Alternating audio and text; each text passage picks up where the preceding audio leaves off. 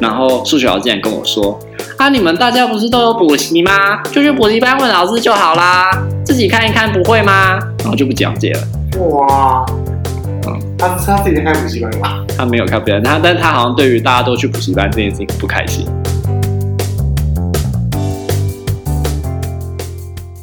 大家好，欢迎收听 CC 灵芝，我是阿彻，我是阿慧。这是一个吸收人生日月精华的频道。我们邀请你在这段时间与我们一起自在的 CC 灵知。你什么时候知道你自己突然很会读书了，而错过了料理之路？大概是国二还国三的时候吧。可以跟我们聊聊那时候 发生了什么事吗？哦，我必须先说，好像每这这这这是这几次录的都是从一个故事开始。脉络是这样子的，我大概从国小的时候成绩就不是一个很好的人，然后就一路到了国一、国二。那时候成绩不好的就是我国文可以考四十几分，在月考的时候，嗯，然后我妈就很生气，就很想冲去我的补习班去骂老师，就说我把我就是我可以 考成这个样子，嗯，对，但。那时候我就一直印象很深，就是我其实没有很喜欢读书这件事。对不起哦，我又不小心要有点离题了。谢谢说，你之前有说过你把立可白放冷冻库，跟这件事情有关吗？嗯，其实其实有点，你要说有点关联，应该也是有啊。就是我想要去看看到底立可立可白会发生什么事情。就是我那时候其实真的没都没有很认真的重新读书。嗯，对，然后。可能是因为写作业写的很烦，就想把立可白拿去冷冻库看看他会怎么样。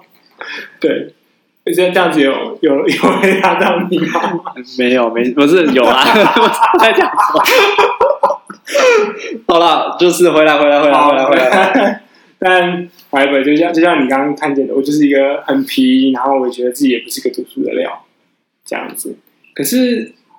大概在国二升国三的时候，我的成绩就开始往前，这样子。然后为什么往前呢？我那时候交女朋友，我那时候没有，那 交女朋友应该成绩会更差吧？不一定啊，他搞不好是全班第一名，你想要靠近他啊？就是那些年？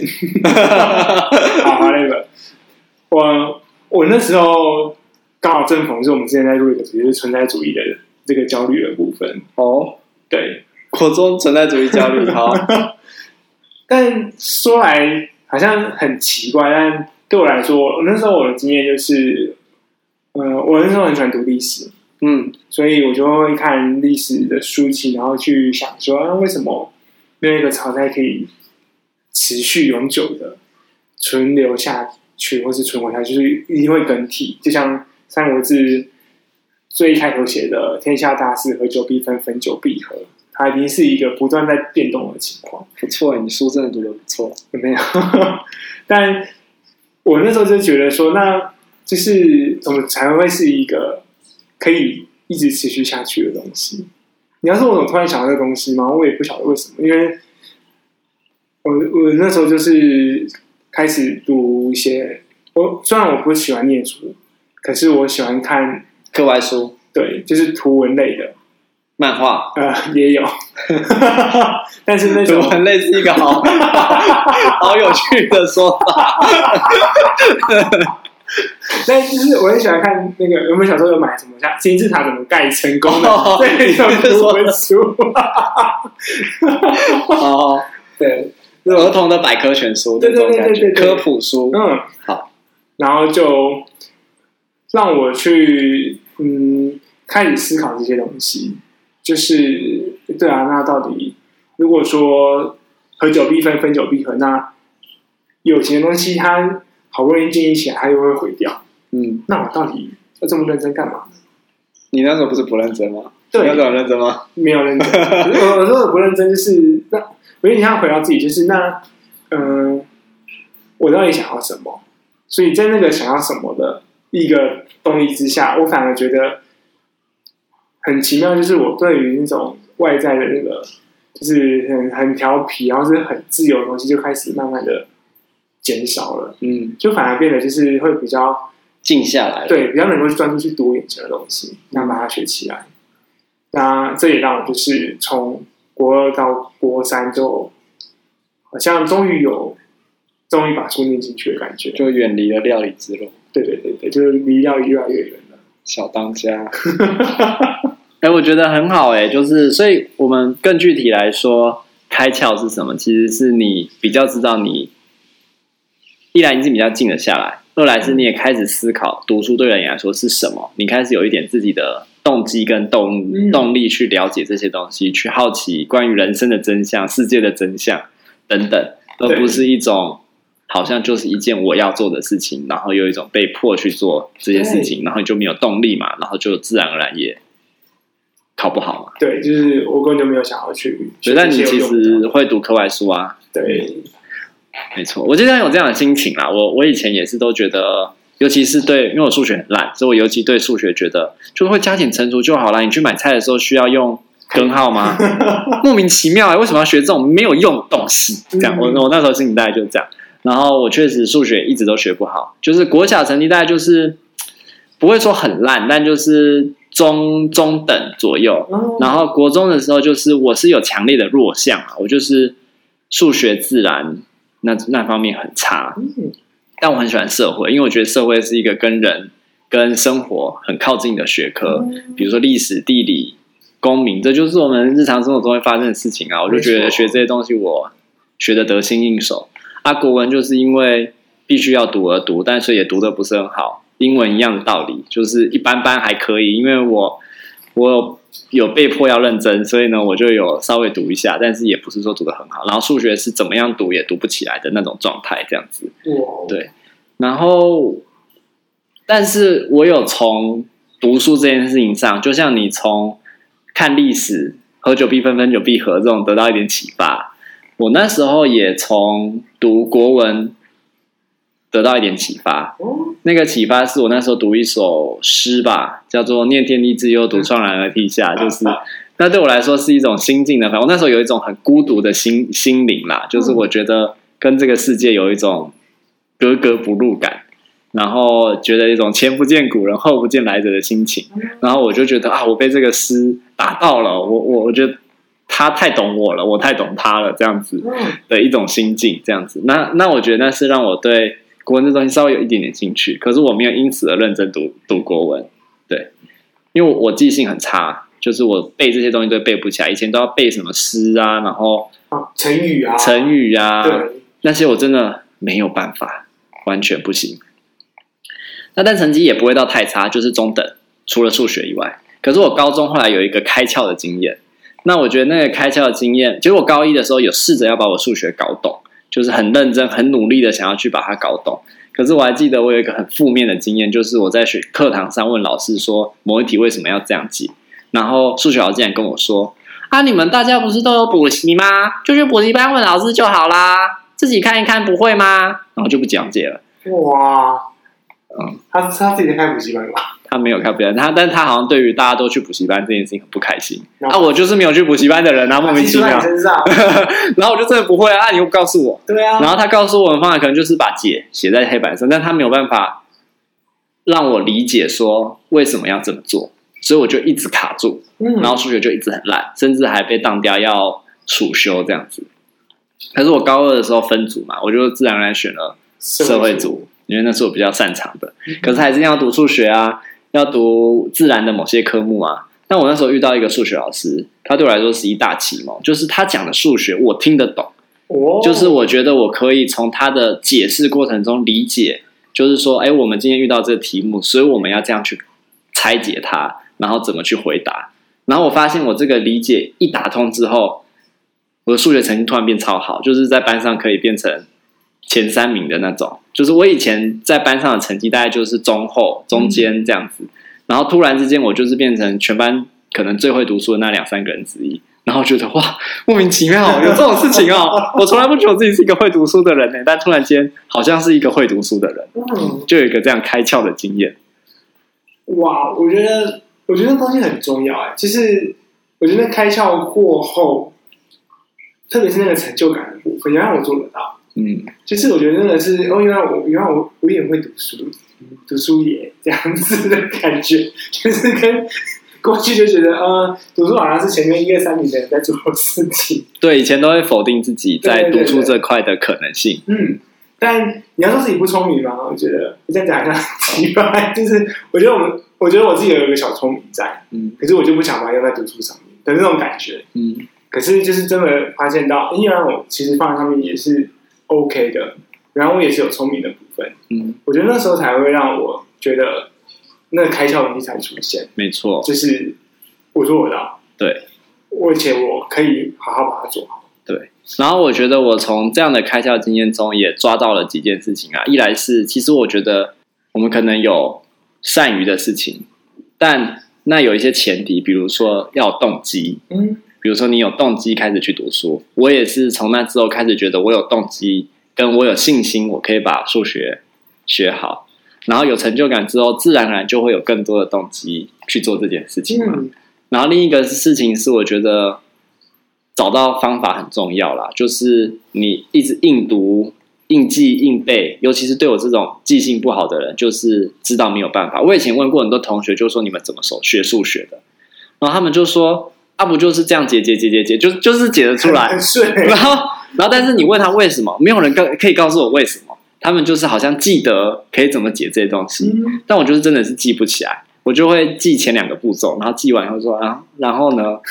对，但是当我能够疏通那个逻辑之后，因为我是我，我就蛮依靠我的逻辑去过生活的，所以我只要能够疏通那个逻辑以后，我自然而然就可以知道我下一步要怎么做。所以对我来说，就是要找到那个方法，这样子。我很同意那个方法的东西，因为我刚好跟阿瑟是完全相反的，就是我是数学偏好的那一种，反而是就是我的国文很烂，然后嗯，我的英文也很差，这样子。对我来说，就是嗯，数学就会一个很有趣的东西，就是会的就是会，不会的就是不会这样子。但对我来说，我那时候有学到一个东西，就是我如果能够把我所理解的数学，让这些不会的人也理解了，表示我真的可以理解的东西。嗯，所以对我来说，嗯，我觉得除了开窍之外，后续我在做很多的事情，就是我持续让这东西发生下去。透过我去教那些可能不太懂的人，或是去讨论这个东西，它可以怎么解，然后让我持续维持在一个我在理解它的一个成就里面。嗯，对，我觉得能够教别人，其实就充分反映，嗯，你真的理解这件事情啊。对，而且有个方法在那里。没错。然后我觉得我们这样子的讨论啊，其实也帮助我们回去思考教育到底是怎么一回事。嗯。因为像我就有一个疑问跟好奇，比如说我们我啦，我至少我国文不是好的人，英文也不好，在以前的那个时代，就学测也考不高。可是，当我们到现在的时候，我觉得某种程度，我们对语言的掌握是精准的，嗯、甚至我们，你看，你还要每个月写文章嘛，对不对？然后，我觉得我在写文字的这部分，就是也常常可以得到很多蛮正向的回馈。嗯、那可是为什么我以前就是没有办法在写作上获得肯定，甚至国文会觉得自己的国文是很烂的？就是什么国文小老师跟我无关，然后什么要，所以所以我们以前在学过，我回想起来就很多都是在死记硬背，而不是真的去理解那些语言的东西。对，我呃，我让我想到两个东西，一个就是很触动你阿策的那个诗，就是念天地之悠悠，独怆然而涕下。其实这这首诗其实也蛮触动我，跟我那时候的高中朋友们，嗯。就是那种孤独感，我觉得就是因为那个触动，才让我们会开始去运用、去理解、去使用这些。就是到底为什么要把那个文字拼凑成那个念天地之悠悠的一个状态？对，对，这是一个。第二个东西让我想到的部分是，我觉得那教育的东西很有趣，因为以我自己的经验，我的国文是一直都不会否定的。嗯，直到。对，直到高中有一次，有个老师说我的作文新诗写得很好，嗯，我才想说，靠谣，原来我是说这个东西。可是这个东西就会变成是从一直否定到后来，好像有一个人看见的一种感觉。嗯，我在想，这东西会不会是很像那种传统教育里面很常来做，就是一直告诉你你不够，可是，你当你知道好像突然间你够了，你就觉得，我靠，就是我终于达到达了，好像终于到达一个点的那种感觉。可是，其实大部分人在过程中就死掉了吧？我觉得。不过反过来说，在现在教育里面，很多人都是，嗯，你什么做都很棒，你什么做都很好，但就看不出到底哪里好这样子。对，现在怎样去那个现代跟那个传统的那个东西，就像你说的，有些人就就这样死在那个那个呃教育里面。可是有些人，比如说现在就大家都很棒的话，那前进的地方在哪里？所以我觉得都不对啊，不是这个东西啊，嗯、就是我们心理学不是就学行为理论吗？对，啊，我们就是要适当的给予肯定、鼓励，跟适当的让他知道说可以往哪去更好。我们不是一昧的说很好、很棒，very good、perfect，就我们不是一昧做这件事情，嗯、但我们也不是怎么样都是看他不好，然后让他不断的感觉被否定，应该是。并成的嘛，就是说，哎，你这里这个这个点，这个点，这个点很好，或者是哎，你的文字使用很好，你的哪里是好的？那我们要帮，比如说我们教育中，就要帮学生看见这些东西嘛，看见自己好的地方。但我们也要有一个引导嘛，就是说，哎，如果这个地方可以再怎么样，会更好的一个引导。我觉得是，就是那个好，那个不好的东西，它如果都能够被好好的指出来，那。我们能够去改善那些不太 OK 的地方，然后往呃更好的方向前进。嗯，我觉得教育里面就会有一个困境，是我们怎么样去评估或是判断这个东西对他来说是好或不好，就是他到底想要去，他应该要去到哪里？嗯，如果今天有一个语文能力他就是很差，那一个数学能力他就是很差的人，我觉得很多时候我们就会。有一种想象就是，那说不定你的能力就很好吧？如果你数学很差，那你就往语文方向发展了。对，这种感觉在里面，嗯、就是所谓的适性。嗯。可是就像阿策，你熬到一个阶段之后，发现，靠，原来用这样的方式理解，我就可以理解数学了，以后就无往不利了。嗯。那。有没有到无往不利那么夸张？我是不知道啦，但是就至少在某一个 range 里面，这件事情没有那么可怕了。就是比如说，你看，像我大学也要读心统嘛，心理学、心理统计学嘛，那时候就觉得 OK 啊，而且读的还不错嘛。可是，如果我停留在国高中的状态，我一碰到心统，我大概就是马上死掉这样子。甚至心统其实是我们系上最常被当的课。没错，虽然虽然比起我不知道为什么大家都很怕。对，但我觉得就后来觉得还好啊。你看我还是一类组的，嗯、我们同学很多是三类组的。没错，所以好像那个信心的东西要怎么可以 keep going，可以持续下去，我觉得会是很重要的一环。对。自己的信任，然后回应你刚刚的提问嘛，就是说看这件事情有一个主观标准，有一个想象是因材施教。那你竟然像我数学不好，那你就朝我什么好啊？那我 朝社会社会科发展嘛，对不对？去读历史系、地理系什么之类的。可是我觉得啦，回过头来说，今天假设我是一个数学老师，我不应该是用这样的态度面对。我今天数学老师，我就是要把我的每一个学生的数学教到一个程度啊，而不是说。你数学不好，那你就放弃数学，而是说哦，我们看一下你的数学程度在哪里，我们怎么从这个地方开始往前走，而不是用一种很高的标准去说啊，你们通通都不好，啊，你很好这样子，然后就切开，然后没自己的事情一样。那那我需要这个老师干嘛呢？没错，嗯、呃，这让我想到，呃，我以前在听相声讲，嗯、呃，有一有一段故事，什么的故事？相声，相声，对，他就是、哦、相声，对，就是在说。他要去代表班上去参加作文比赛，嗯，然后班导师是数学老师，然后数学老师特别凶，是，他就把那些要参加作文比赛的人全部叫起来，就包含那个相声的主角这样子，嗯，就是他们好像是国中还是高中的时候，然后刚好就分三群，一个就是数学特别好的，数学中等的，数学特别差的，他属于数学特别差的那一环。数学特别好的呢，老师就跟他们说，很、嗯、很好啊，就是。啊、呃，也发展一些不一样的部分，这样子，然后就鼓励他们去参加作文比赛，然后请他们坐下。数学中等的呢，被骂到狗血淋头，就是数学考完这样还敢去参加什么作文比赛？嗯，到底有没有用心，或者是怎么样？就用于那个认真在读，有没有认要认真读书这样子？然后臭骂一顿之后，请他们坐下。回到最后这一个，就是主角自己本人，老师就说：“你要去，我也不反对。”嗯，坐下。就是很像那个阿斯刚刚所说的那个东西，但我觉得也让我蛮感动，就是因为像这演员，他到后来就是，对，比较就是成年了，然后也比较年长了，他就是在舞台上就说，好像那时候老师其实不应该这样对我说话，嗯，就是去说那种我要把你放弃掉了这件事情，嗯，确实是这样啊，嗯，好，那希望我们的开窍的经验也可以连到你们的开窍经验喽。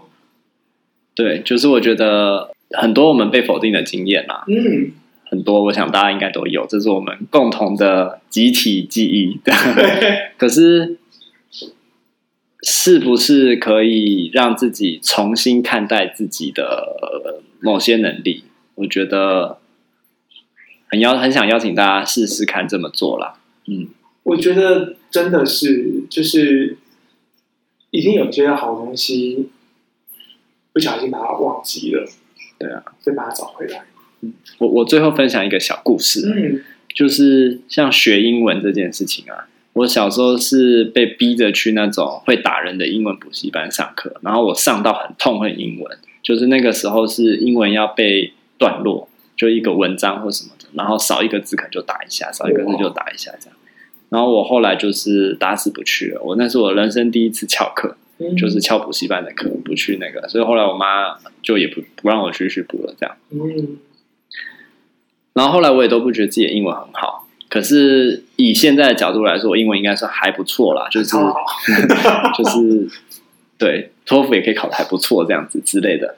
那在这过程中，有一个有一段很重要的经验，就是让我有机会重新去看自己的英文能力。嗯那那段经验其实是我参加一个社团，就是就是跟英文，然后跟演讲有关的社团，然后让那个经验让我有很多的机会用英文去讲话，去听英文。那一开始也不是很好，可是可是那时候有一个目标啦，就是觉得因为那时候当了社长，所以就有一个目标，就是自己作为社长总是。不能太差嘛，不用说很好，但是也不能太差，所以就还蛮认真准备自己可能演讲啊，或是讲话什么，因为都要用英文嘛。然后就是从不好，然后因为这样准备，发现其实自己也做得到，只是要找到适合自己的学习方法。像对我来说，就是要从经验学习，这也是我们 Podcast 不断在做的事情。嗯、我们要从生活经验中找到我们的可能人生的。智慧或者是方向，那我们在我我也是从这样的方式，透过写演讲、写自己的故事，然后透过真的有机会说跟听的过程中，哎，慢慢把自己的英文练起来。可是我也很清楚的知道，过去那种就是哎背单字啊，然后不断照样造句啊，写克漏字啊这种方式，对我来说写学英文是非常非常挫折的。嗯、那如果停留在那里，我就会觉得我自己是一个学不好英文的人，我没有办法像学测可以考十五几分。然后的那种人可以的的英文那么好，甚至可以出国留学或者海外回来的英文那么好。可是有了新的经验以后，我才觉得，哎，其实我也可以把英文学好，只是我要用自己的方法这样子。你也是开窍了，对，在某种责任上面开窍了。对，所以我觉得大家都还是很有潜能的啦。没错。好，拜拜。